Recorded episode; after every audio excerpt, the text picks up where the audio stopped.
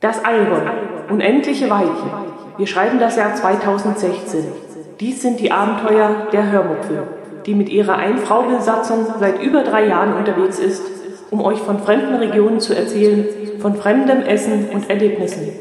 Viele Kilometer von euch entfernt sitze ich hier vor meinem PC und erzähle euch heute von meinem Besuch der Ausstellung Star Trek 50 Science, Science and Fiction.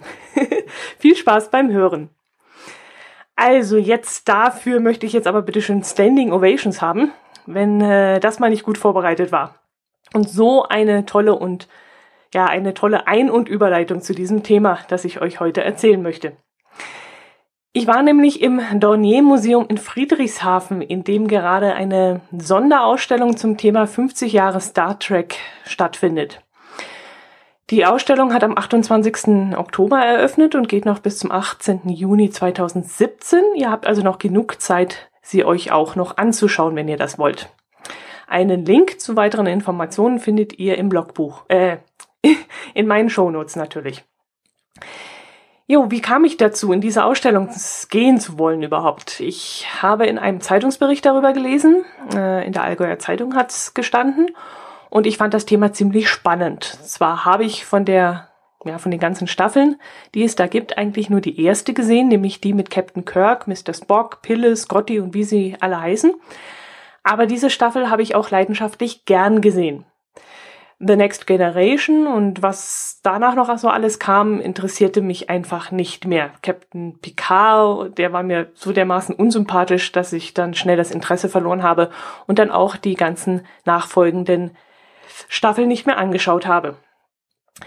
Deshalb bin ich dann auch mit gemischten Gefühlen dorthin gegangen, weil ich mir dachte, dass mir ja von 50 Jahren Star Trek im Grunde nur drei Jahre interessieren würden, nämlich die Zeit, in der die Originalmannschaft rund um Captain Kirk von 1966 bis 1969 zum ersten Mal gesendet wurde.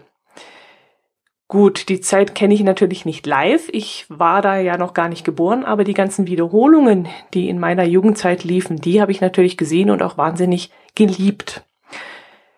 Bis dann, wie gesagt, 1987 The Next Generation auf dem äh, Bildschirm kam und äh, das hat mich dann nicht mehr interessiert. Mm, da ich die Eintrittskarten aber freundlicherweise vom Dornier Museum kostenlos zur Verfügung gestellt bekommen habe, ging ich dann die Sache ganz locker an. Äh, bis auf die etwas längliche Anfahrt von knapp 70 Kilometer hatte ich dadurch nämlich keinen finanziellen Aufwand zu betreiben und den Zeitaufwand, ja, mein, man, was tut man nicht alles, um euch ein bisschen Content zu liefern? bisschen Abwechslung. Nein, Spaß beiseite.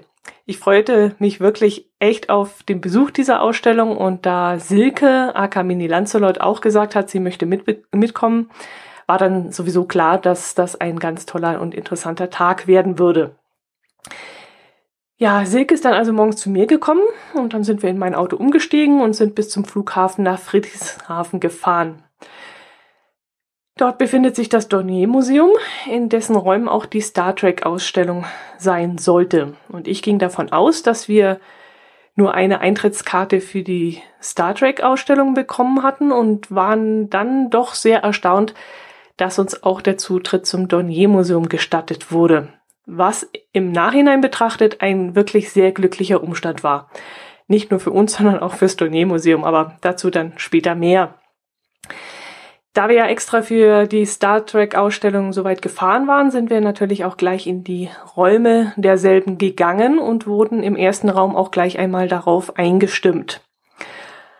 An der Wand hing der berühmte Spruch, ähm, der Weltraum, unendliche Weiten, wir schreiben das Jahr 2200, bla und blub, den kennt ihr ja auch alle. Und dann lief dann noch ein stimmungsvoller Film an der einen Wand ab und ähm, ja, mit dem, mit dem Flug der Enterprise, also mit diesem Anfangs, mit dem Intro, mit original amerikanischem ähm, Ton. Es waren da noch ein paar Kleidungsstücke, ich glaube so zwei oder drei, waren es vielleicht, in Vitrinen in diesem Raum ausgestellt. Und in zwei Vitrinen waren die Utensilien einer Maske abgebildet oder was in einer, nee, zwei Masken, genau.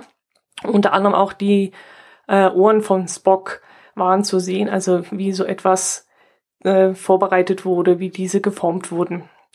Ja, und das war dann da in diesem kleinen Raum oder in diesem Doppelraum, muss man fast sagen, der war so ein bisschen zeitlich versetzt, war da schon mal eine ganz nette Einstimmung und hat Appetit auf mehr gemacht. Im gleichen Raum mit uns befanden sich dann noch eine vierköpfige Familie mit einem halb erwachsenen Sohn. Ich konnte ihn schlecht einschätzen. Vielleicht war er 16, vielleicht war er auch schon älter, vielleicht war er auch jünger.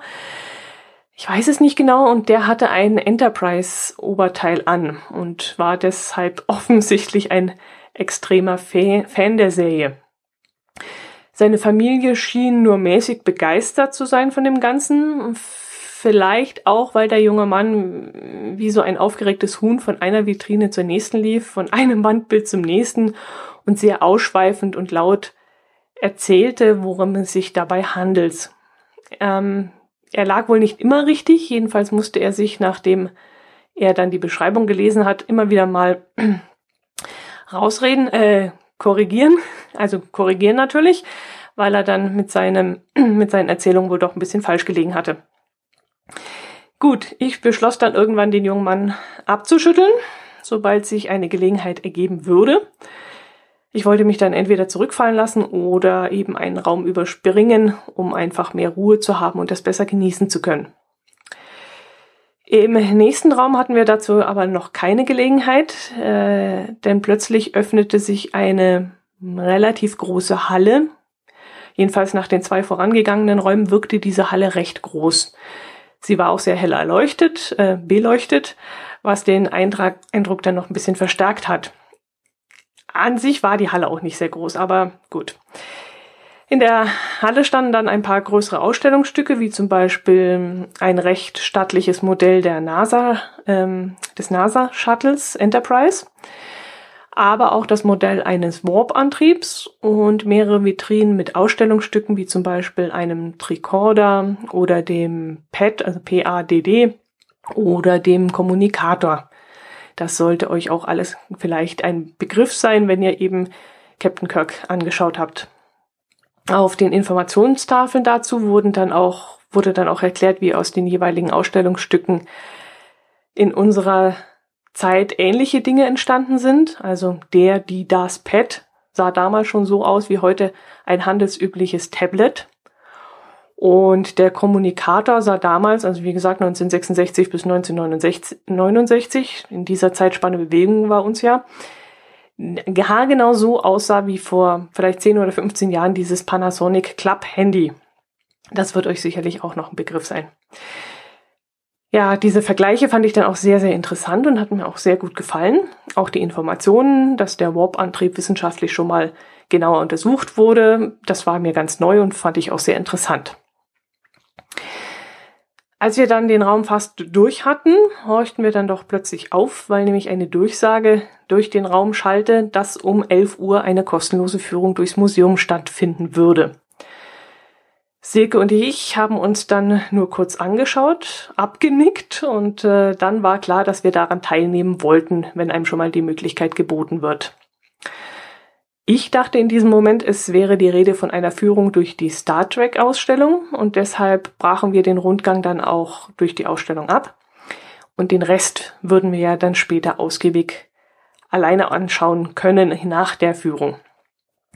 Wir sind dann also zum Treffpunkt gegangen, um an der Führung teilzunehmen, die von einem ehemaligen Dornier-Mitarbeiter durchgeführt wurde, der dort 40 Jahre als Ingenieur gearbeitet hat.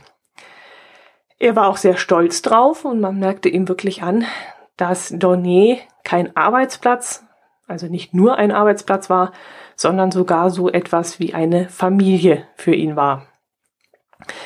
Was mich dann überraschte, war die Tatsache, dass er uns eben nicht durch die Star Trek Ausstellung führte, sondern durch das gesamte Dornier Museum.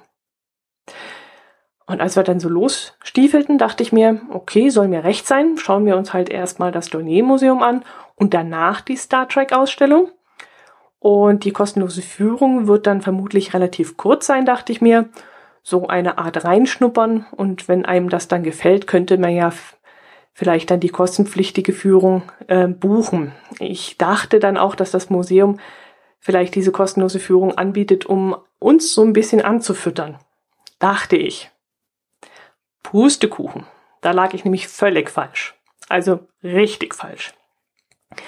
Der gute Mann hat uns nämlich fast zwei Stunden durchs komplette Museum geführt. In jedem Raum hat er sich ein, zwei oder sogar mehrere Exponate rausgepickt und uns dazu dann interessante Geschichten erzählt. Hm, was kann ich euch denn mal als Beispiel nehmen? Keine Ahnung, vielleicht, ja, Flugzeuge wäre jetzt ein bisschen einfallslos. Das meiste ging ja um Flugzeuge. Aber ja, doch, Flugzeuge. An einer Stelle ging es nämlich zum Beispiel um Wasserflugzeuge. Und er zeigte uns ein Modell, das außen an den Tragflächen je einen großen Hohlkörper befestigt hatte. Und er erklärte uns dann, was das für ein Flugzeug ist, wie viel Leistung es hat, wann es gebaut wurde und wozu diese Hohlkörper dienten und warum sie, also die Hohlkörper, echt eine doofe Idee waren. Weil nämlich das Flugzeug sich überschlagen konnte, wenn einer dieser Körper als erstes auf dem Wasser aufkam also einditschte, eintauchte und dadurch das Flugzeug eben aus dem Gleichgewicht kommen könnte. Dann stellte er uns das Flugzeug daneben mit Namen und Daten und Alter und allem Kram vor und ich dachte mir in dem Moment, oh je, will der jetzt wirklich alle Flugzeuge in dieser Vitrine erklären? Und da redete er weiter und dann kam er auch sofort auf den Punkt, nämlich warum dieses zweite Flugzeug keine Hohlkörper hatte die Weiterentwicklung dieser Körper aber flacher und kleiner und näher am Flugzeug rumfliegen würden und dadurch eben verhindert werden würde, dass das Flugzeug eintauchen kann mit den Flügeln und dann eben zum Überschlag ähm, kommen kann. Also der Mann verstand es echt, die besonders interessanten Informationen der Ausstellung rauszupicken und uns anschaulich und verständlich zu erklären. Es waren wirklich viele Informationen. Ich hatte ja, wie gesagt, nicht wesentlich also mit wesentlich weniger gerechnet. Aber jede neue Information brachte so einen kleinen Aha-Effekt mit. Und da stand man dann und dachte dann, boah, das ist ja echt der Hammer. Also wir waren vielleicht eine Gruppe von 14, 16 Leuten oder so. Und wenn da mal so Phasen kam, wenn er wieder ein, ein äh, Flugzeug erklärt hat und ansetzte und man dachte sich, oh, nicht noch das Flugzeug auch noch, das dauerte vielleicht 30 Sekunden und dann war man schon wieder so gefesselt und wartete einfach auf diesen Aha-Effekt und auf diese, diese Erkenntnis, dass an diesem Flugzeug auch irgendetwas ganz Besonderes ist, was einfach erfahrenswert ist. Interessant fand ich auch die Tatsache, dass Dornier nicht nur für Flugzeug- und Raumfahrttechnologie bekannt ist, sondern auch für andere Erfindungen, die ich so gar nicht auf dem Schirm hatte. Wusstet ihr zum Beispiel, dass Dornier auch eine Maschine erfunden hat, mit der man Nierensteine zerstören kann? Also ich habe das nicht gewusst, dass in Operationssälen von Kliniken eine Dornier steht. Jetzt würde mich interessieren, ob ihr das gewusst habt. Noch interessanter fand ich auch die Information, dass Dornier kaum Dinge produziert hat. Also früher ging das, da haben sie das gemacht, da konnten sie Flugzeuge in Serie herstellen. Aber da Dornier ein Familienunternehmen war, das für eine Erfindung irgendwann einmal locker 250 Millionen Euro auftreiben musste und eben für die Produktion danach auch nochmal das gleiche oder sogar wesentlich mehr, ging das mit dieser Produktion meistens eben nicht mehr. Und deshalb haben sie sich als Erfinder spezialisiert, als Entwickler sozusagen, und haben dann die Patente zu Geld gemacht. Also erfunden wurde bei Dornier, gebaut und vertrieben wurde dann in anderen Firmen. Und das fand ich dann mal eine richtig interessante Information. Jo, nach fast zwei Stunden war die tolle Führung dann zu Ende und wir bummelten noch etwas durch die Halle, setzten uns in einen Hubschrauber rein und schauten uns noch ein paar Flugzeuge an und dann wollten wir zu dem gehen, wozu wir eigentlich gekommen waren, nämlich zur Star Trek Ausstellung. Wir sind also wieder in den großen Raum, in dem wir zuletzt gewesen waren, bevor wir abgebrochen hatten und haben uns dort noch gegenseitig auf die Brücke gesetzt, also gegenseitig auf der Brücke fotografiert. Ähm, ihr kennt das Ding sicherlich, vorne sitzen, glaube ich, normalerweise Zulu, Zulu hieß der Zulu und Chekhov. Dahinter saß dann Captain Kirk in seinem breiten, drehbaren Stuhl. Und in diesen Stuhl, in diesen Sessel, wo der Captain Kirk früher mal saß, hat man sich dann reinsetzen dürfen. Und das war echt eine lustige Sache und hat viel Spaß gemacht. Wir haben uns dann äh, abwechselnd da reingesetzt und gegenseitig fotografiert und da kamen dann schon richtig die Kindheitserinnerungen hoch. Ja, und dann, dann wollten wir uns den Rest der Ausstellung anschauen. Tja, aber welchen Rest? Das war's nämlich schon gewesen. Nach diesen Räumen, die wir am Morgen bereits angeschaut hatten, wo dann, äh, wo wir uns dann auch hinterher noch die Brücke angeschaut hatten am Nachmittag und, und gegenseitig fotografiert hatten. Also mehr war da dann nicht. Nichts, nada, niente, nothing. Das war es einfach. Es waren nur diese zwei, lass es 2,5 gefühlte Räume gewesen sein, aber mehr war da jetzt nicht. Jetzt muss ich dazu sagen, dass wir ja keinen Eintritt bezahlt haben. Wir haben also die 9,50 Euro, die die Ausstellung normalerweise kostet, nicht hinlegen müssen. Aber andere haben das getan und die waren dann natürlich ziemlich enttäuscht.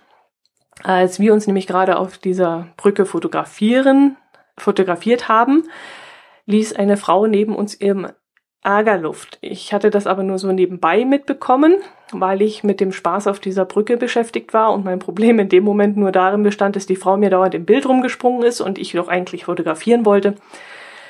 Deshalb habe ich auch nicht richtig zugehorcht, weil ich eben wollte, dass die Tussi weiterläuft ähm, und habe mich eher über sie geärgert. Erst als ich hinterher dann rausfand, dass, die, dass das die komplette Ausstellung gewesen war, für die man dann satte 9,50 Euro hingeblättert hatte, da war mir dann natürlich klar, warum die Frau sich so geärgert hatte.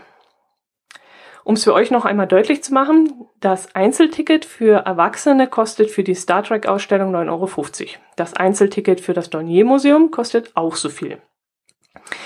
Als Kombiticket zahlt man dann 16 Euro, spart also 3 Euro. Jetzt ist aber die Frage, wofür man sich interessiert. Wenn man beides sehen möchte, ja, dann spart man mit dem Kombiticket 3 Euro.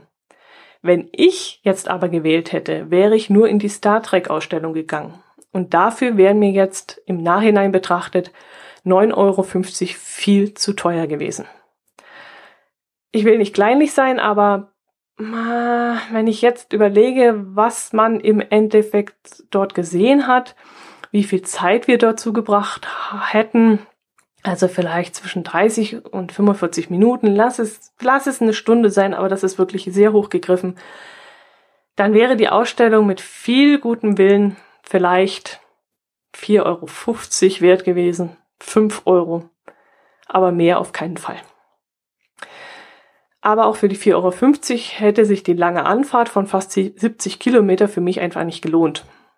Und wenn ich jetzt noch daran denke, dass Silke noch viel, viel weiter zu fahren hatte, also beim besten Willen nicht. Ich finde, dann lohnt sich das einfach nicht. Wenn man in der Nähe ist, ja, okay, aber neun Euro ausgeben, das muss man erstmal, das muss man erstmal machen.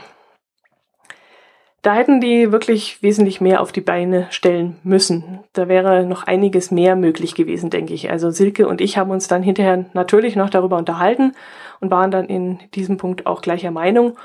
Und vor allem hatte Silke da noch ganz, ganz viele interessante Ideen, was man noch hätte alles zeigen können in so einer Star Trek Ausstellung. Und dann vielleicht bei doppelter Größe oder noch mehr wären die neun Euro sicherlich dann fair gewesen, aber so eben nicht. Aber, aber unser persönliches Highlight war natürlich die Führung im Dornier Museum. Und das Dornier Museum das ist natürlich sein Geld wert. Das kostet, wie gesagt, auch 9,50 Euro und das ist sein Geld hundertprozentig wert. Man kann sich dort locker, ja, lasst mich schätzen, vier Stunden, fünf Stunden auf, aufhalten und es ist wirklich sehr ansprechend und interessant gestaltet ja, okay, normalerweise mag ich so kalte und sterile, sterile Museen nicht. Mir fehlt auch dort wieder so ein bisschen das Herz. Es waren mir einfach zu wenig persönliche Ausstellungsstücke oder Geschichten zu sehen und sowas mag ich gerne und das fehlte dort eben. Aber die Ausstellungsstücke, die dort zu sehen waren, die sind dann schon wirklich einzigartig. Und die Aufmachung und Gestaltung der Ausstellung, Die ist sehr modern, sehr lebendig. Es gibt ein paar visuelle Dinge, äh, die das Ganze aufpeppen. Wenig zum Anfassen, eigentlich nur im Erdgeschoss, wo man sich dann auch mal in einen Hubschrauber reinsetzen konnte. Aber trotzdem sehr, sehr viele interessante Informationen.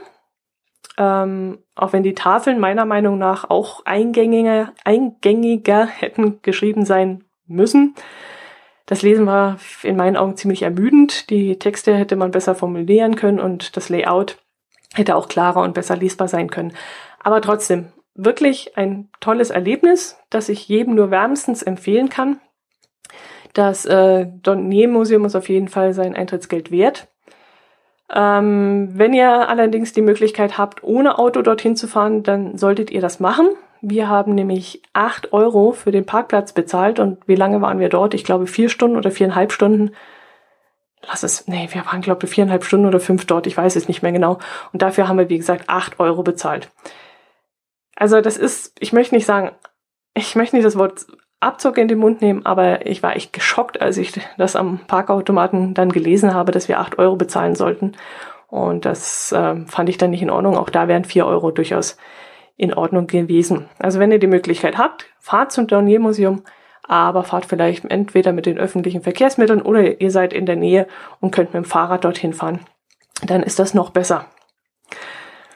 Ähm, rund um die Star Trek Ausstellung finden immer noch ein paar Veranstaltungen statt, wie ich dem Prospekt entnehmen konnte. Wie zum Beispiel die sogenannte Star Trek at Night, eine Tanznacht mit Hits der 60er, 70er und 80er Jahre. Die Termine findet ihr dann auf der Homepage des Dornier Museums äh, und ich werde dort auch in den Shownotes hin verlinken. Es gibt auch Vorträge zu verschiedenen Themen, zum Beispiel zum Raketenpionier Hermann Obert oder Raumpatrouille Orion. Außerdem wird im Museumsrestaurant spezielle, ja, werden so spezielle Trek-Dinner angeboten, bei denen ausgefallene Speisen und leckere Getränke serviert werden.